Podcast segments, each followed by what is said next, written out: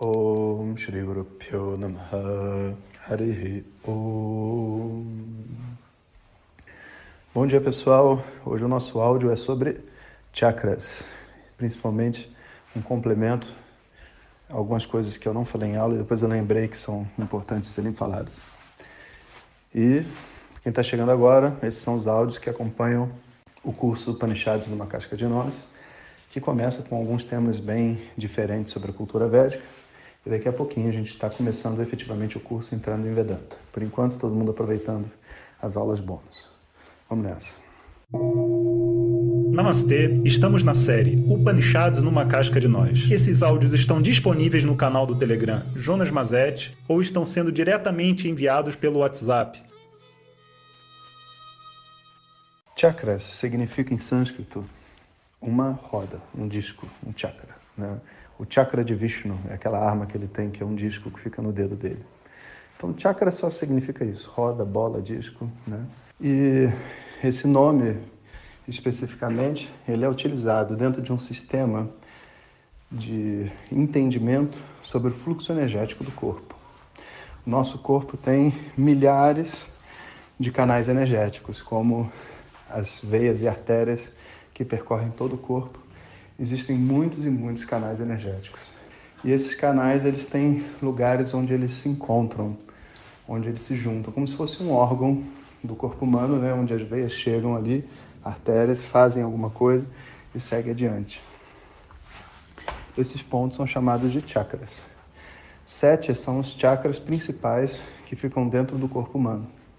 A gente ainda tem mais cinco chakras que ficam fora do corpo humano, acima, como chakra principal. E dentro do corpo existem muitos e outros chakras, né? inclusive, sabe, chakra associado aos órgãos mesmo, ao baço, a isso, aquilo, sabe? Cada um tem também um chakra secundário, vamos dizer assim. Então, se você quiser saber mais sobre esses canais energéticos todos, uma boa maneira de você estudar é a acupuntura, que está aqui no Brasil, no Ocidente, já é sabido, todos esses canais energéticos estão ali presentes. Na tradição védica, essa estrutura toda é chamada de marmas.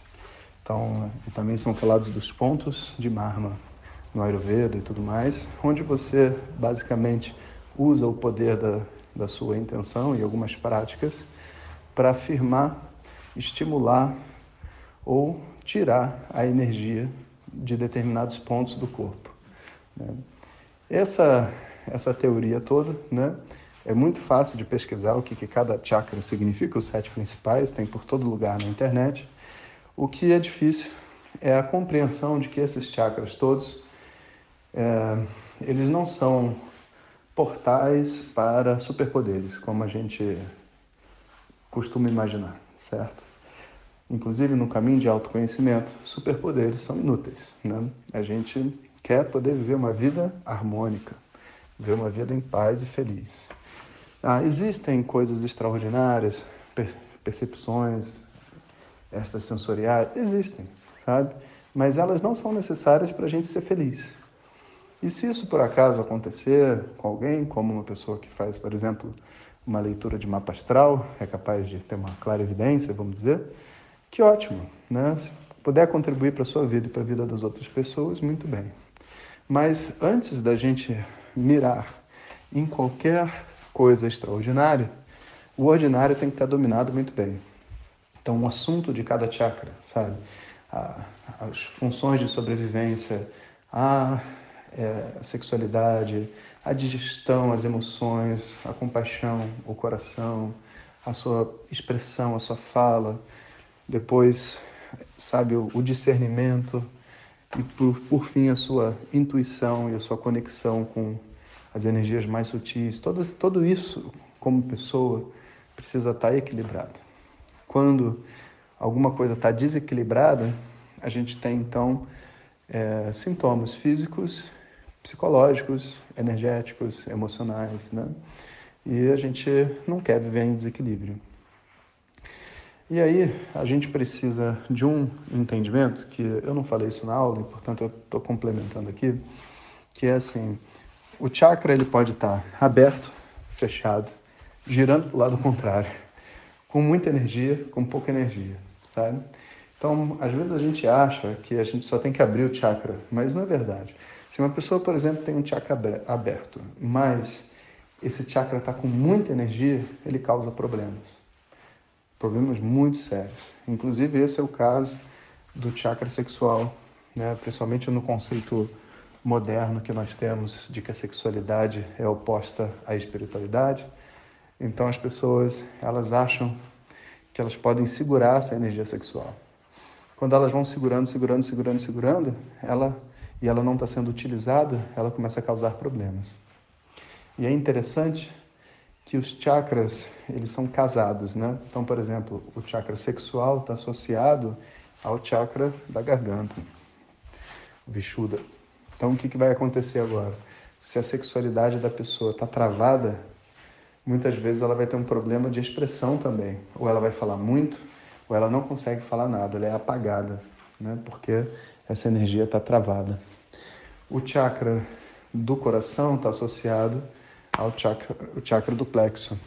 As emoções estão associadas à compaixão e ao amor, natural de pensar isso. Né? A expressão está associada à sexualidade. Né? E os, o chakra instintivo, né? o Muladhara, lá, a base de tudo, está associado ao seu discernimento. A ponto de você disse que uma pessoa que a mente dela está fechada, né? as funções vitais e tudo mais de sobrevivência começam a funcionar de forma perturbada, sabe? E por que, que ela está perturbada? Porque ela não está pensando direito, né? Então tem uma disfunção geral do sistema. O único que não tem simetria nessa história é o sétimo chakra, porque na verdade a simetria dele, podemos dizer que vai ser para cima. Só que para cima porque tem o 8, 9, 10 até o 12, né? E para cima, o que que acontece? Tudo é representado pelo sétimo chakra. E como o sétimo chakra abre a intuição, os canais de comunicação e tudo mais, uma vez que o sétimo chakra está aberto, 8, 9, 10, 11, 12 vão acontecer naturalmente, instruído pelas forças aí desse universo, as entidades, pela mãe cósmica. Né? Então, esse é um sistema que é muito importante da gente compreender. E é importante não porque a gente vai ficar fazendo necessariamente meditação dos chakras. Existem muitas maneiras de estimular os chakras e principalmente com o equilíbrio da nossa vida. Mas porque ao entender esse modelo, nós fazemos uma revisão na nossa estrutura de vida. Fazendo uma revisão em tudo que a gente está vivendo, sentindo e tudo mais. E isso é importante. Né? Então, esse assunto de chakras é um assunto muito interessante que foi muito é, explorado sensacionalmente, querendo é, captar o ego das pessoas por uma busca de poderes extraordinários. Né?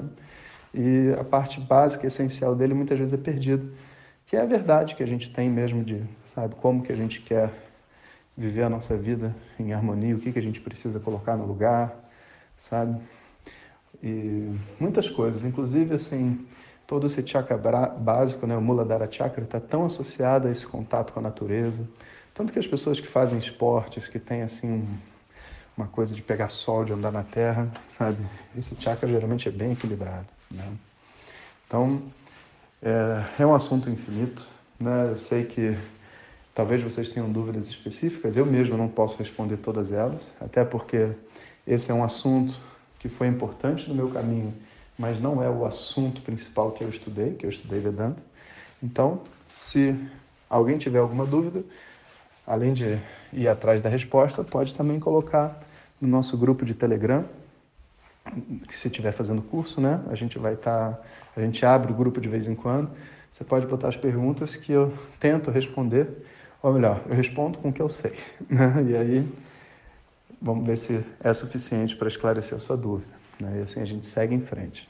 O nosso próximo encontro vai ser amanhã, quer dizer, não sei quando você vai ouvir esse áudio, esse áudio é da segunda. Vai ser terça-feira, às 18h30.